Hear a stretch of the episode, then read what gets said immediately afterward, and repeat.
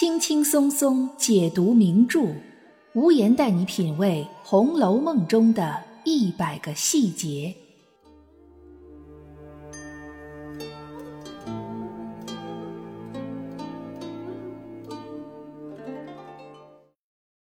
品读细节之美，发现别样红楼。大家好，我是暗夜无言，欢迎您继续收听原创节目《红楼梦》中的一百个细节。要说到《红楼梦》中人公认的完美女性，可能有这样几个备选人物。第一个是宝钗，贾府上下人等交口一致的称赞，可以算得上是高度符合那个时代道德审美的女性。第二个是秦可卿，她从相貌上来讲兼具钗黛之美，应该是曹雪芹式审美的最高标准。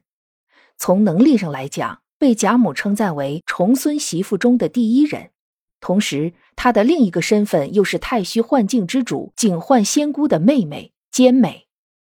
第三个人是香菱，她的长相颇有秦可卿的风格，颜值绝对能排进前五，还能够自学成才，又有着天真烂漫的好性格。第四个人是平儿，颜值不低于王熙凤，做事得体，心地善良，聪明智慧。不过，后面这三个人显然都无法和宝钗相比。秦可卿的私生活是一个大问题，香菱缺少宝钗的大气，平儿缺少宝钗的学识。看来看去，似乎宝钗真的是艳冠群芳，坐实了她牡丹的地位。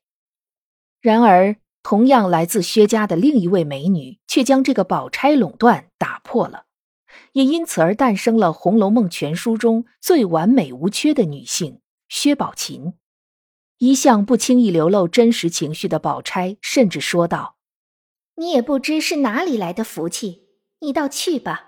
仔细我们委屈着你，我就不信我哪些不如你。”对于这位《红楼梦》中最为神秘的女性薛宝琴，无言曾经不止一次的在节目里讨论过，但是却没有进一步探究她究竟比她的姐姐宝钗强在哪儿。为什么会引起贾府女眷内部的一场不算小的轰动呢？本期节目，我们就从几个细节来一起探讨一下这个问题。细究之下，薛宝琴的得宠似乎是发生在一夜之间的，显得很是突然，甚至连一个平滑一点的过渡都没有。那是在《红楼梦》的第四十九回，一开始还在讲香菱学诗。突然就有几个丫头婆子们走了过来，说来了好些姑娘奶奶们，让大家快去认亲。然后就是呼啦啦来了一大堆人，李纨的两个堂妹、邢夫人的侄女，以及薛科和薛宝琴兄妹。见到了四位新来的美女，头一个最兴奋的就是贾宝玉，他立刻和探春讨论起诗社的事情来。两个人都说这回诗社可壮大起来了。此时，袭人在旁边问了一句话：“他们说薛大姑娘的妹妹更好，三姑娘看着怎么样？”这句问话可是大有玄机的。想一想，这四位女孩不过是刚来贾府，可是舆论风向就已经形成了，连不爱凑热闹的袭人都听说了。可见他这话里的“他们”，应该并不仅仅指的是看过热闹回来的宝玉和晴雯。很可能也包括怡红院之外的人。薛宝琴能够让刚刚接触他的人都纷纷赞不绝口，甚至众口一词的认为他更好，这种个人魅力简直可以用可怕来形容。更耐人寻味的是这个“更好”两个字，有比较才能有更。那么大家是拿谁和薛宝琴进行比较呢？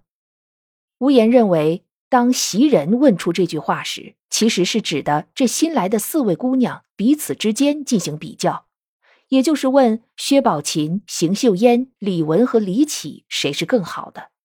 这里头有个缘故，那就是在袭人的心目中，别说大观园里了，就是她这辈子所接触的女性里，她都认为宝钗应该是最好的，所以此时的她并不相信还有谁能超过宝钗去。但是探春的回答却让袭人的内心凌乱了。探春很肯定的说道：“果然的话。”据我看，连他姐姐并这些人总不及他。袭人可能不太会相信宝玉的审美，但是探春如此笃定的态度，却让袭人不得不相信。他当时又是笑又是诧异，说道：“这也奇了，还从哪里再好的去呢？我倒要瞧瞧去。”别说袭人诧异，相信很多和无言一样的读者也曾经诧异过。第一次读到此处，心头都会升起两个疑问：第一，薛宝琴是如何在这么短的时间内迅速赢得了大家的喜欢的？第二，薛宝琴究竟比宝钗强在哪里？我们先来看第二个问题：薛宝琴究竟比宝钗强在哪儿？原文里没有对薛宝琴的外貌进行过直接的描写，只有和宝玉一起站在梅树下的时候。被贾母称赞为像裘十洲的双燕图，宝玉的外貌不用说是一等一的，而裘十洲也最擅长画美女。薛宝琴的外貌可想而知是绝色一流，很可能真的比宝钗还要漂亮一分。卢雪安连诗与黛玉、宝钗、湘云不分伯仲，各领风骚，然后又有十首怀古诗，别出心裁。薛宝琴在诗才方面或许也不比宝钗差，再有比宝钗强的，或许就是曾经跟随父亲周游列国，读万卷书又行了万里路，见识眼界比宝钗高。能明显从原文中看出来比宝钗强，或者可以和宝钗比肩的，也无非就是颜值、才华、见识。可是，仅凭这三点就能在极短的时间内迅速抹平宝钗在贾府积累了几年的人气吗？应该绝不仅仅如此。我们可以从原文的细节中去寻找可能的答案。还是第四十九回，当琥珀开玩笑说黛玉会吃薛宝琴的醋时，宝钗替黛玉解围，黛玉亲热的叫宝琴妹妹，宝琴也愿意亲近黛玉。书里是这样说的：那宝琴年轻心热，且本性聪明，自幼读书识字，今在贾府住了两日，大概人物已知。这是对宝琴人物最直接的一句概括性叙述。我们要特别注意的是“年轻心热”这四个字，或者说我们要特别注意“心热”这两个字。知批在此处写道：“四字道尽，不犯宝钗。”所谓不犯宝钗，就是和宝钗不一样。宝钗的人设处处体现出一个“冷”字，她吃着冷香丸，不喜欢钗环脂粉，恒芜院的卧房里也空空荡荡，如同雪洞一般。而她的判词里也一直出现雪这个代表意象。虽然宝钗帮助湘云，帮助惜春，帮助邢岫烟，可她的内心深处始终是冷冷的。就像凤姐儿给他的评价一样，不干己事不张口，一问摇头三不知。薛宝琴可能并没有在所有方面都远强于宝钗，甚至还明显有不如宝钗的地方。比如在卢雪庵、湘云和宝玉烤鹿肉的时候，宝琴一开始是不肯吃的，嫌脏。宝钗劝了她，才去吃了，果然真香。可能是因为年龄还小。也可能是因为有些贵族小姐的脾气，宝琴在这方面不如宝钗，也不如湘云。但是宝琴的心里是热的，她纯粹而真挚，性格也很好，能够迅速的融入到大观园这个环境里。而且她并没有因为贾母和王夫人的宠爱而恃宠生骄。薛宝琴的热将薛宝钗的冷硬生生的比了下去。或许这才是大家认为宝琴强于宝钗的根本原因吧。有几个原文细节可以对这一点做出佐证。宝钗最初是以接近完美的形象出现在贾府的，但是随着时间的推移，路遥知马力，日久见人心，贾府的人自然会慢慢意识到宝钗的冷。除了人精凤姐儿早就意识到之外。还有第七十五回，那是刚刚抄检完大观园的第二天，尤氏正在稻香村和李纨说话，宝钗来了。说薛姨妈身上不自在，家里两个女人也都卧病在床，因此她要出园子去给薛姨妈作伴儿。一方面，宝钗这种做法是为了避嫌，可以理解；但是这种做法的背后是令人生畏的、极其冷静，甚至是冷漠的明哲保身、划清界限。所以当时尤氏和李纨的反应很微妙。书里说，李纨听说，只看着尤氏笑，尤氏也只看着李纨笑。这两个人的笑可以说是五味杂陈。包含着对抄检大观园这种荒唐行为的无奈，包含着身为贾家人面对薛家客人的愧疚，或许也包含着几分心照不宣的了然。他俩应该都明白，这种行为正是心冷的宝钗所能做出来的。即使已经在贾府住了多年，即使抄检大观园并没有抄检到宝钗那里，但面对这样的风暴，宝钗仍然选择了远离。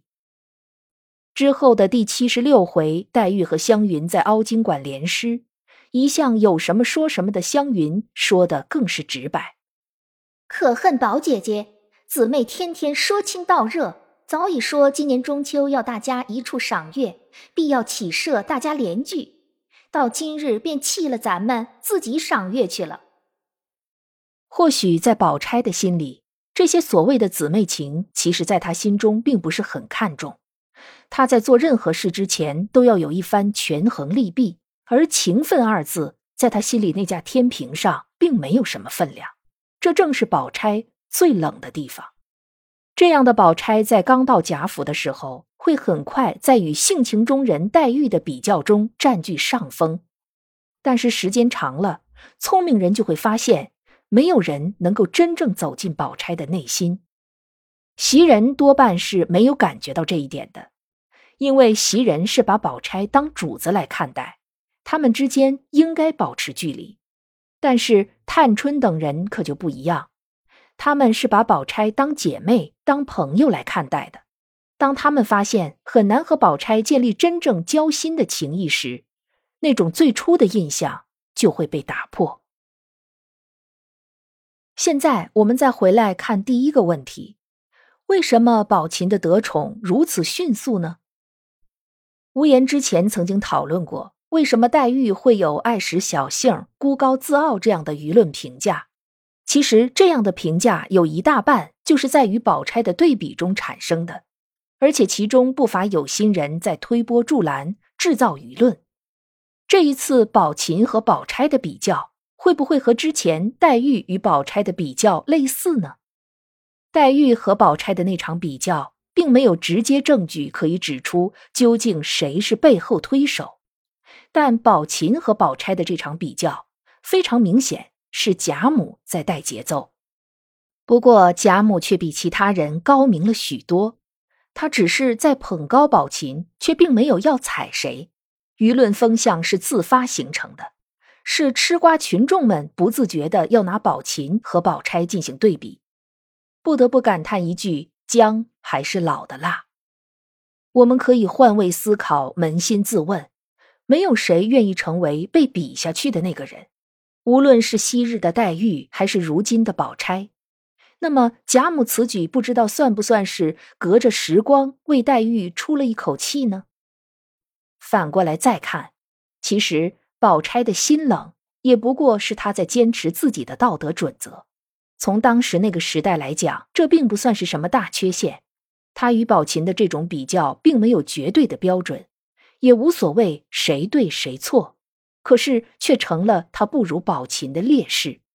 与此相同的道理，黛玉的至情至性和宝钗的谨守礼教，一个符合人性，一个符合社会性，其实也是不应该放在一起比较的。那么，那些所谓黛玉不如宝钗的论调，是不是也不过就是一时的人云亦云呢？我想，像探春、凤姐儿、李纨和尤氏这些聪明人，恐怕早就得出自己的答案了吧。您刚才收听到的是《红楼梦》中的一百个细节，由暗夜无言原创并播讲，欢迎您订阅关注。也欢迎您为节目打 call 打赏，来支持主播的创作。本节目由喜马拉雅出品，独家播出。我是暗夜无言，让我们下期再见。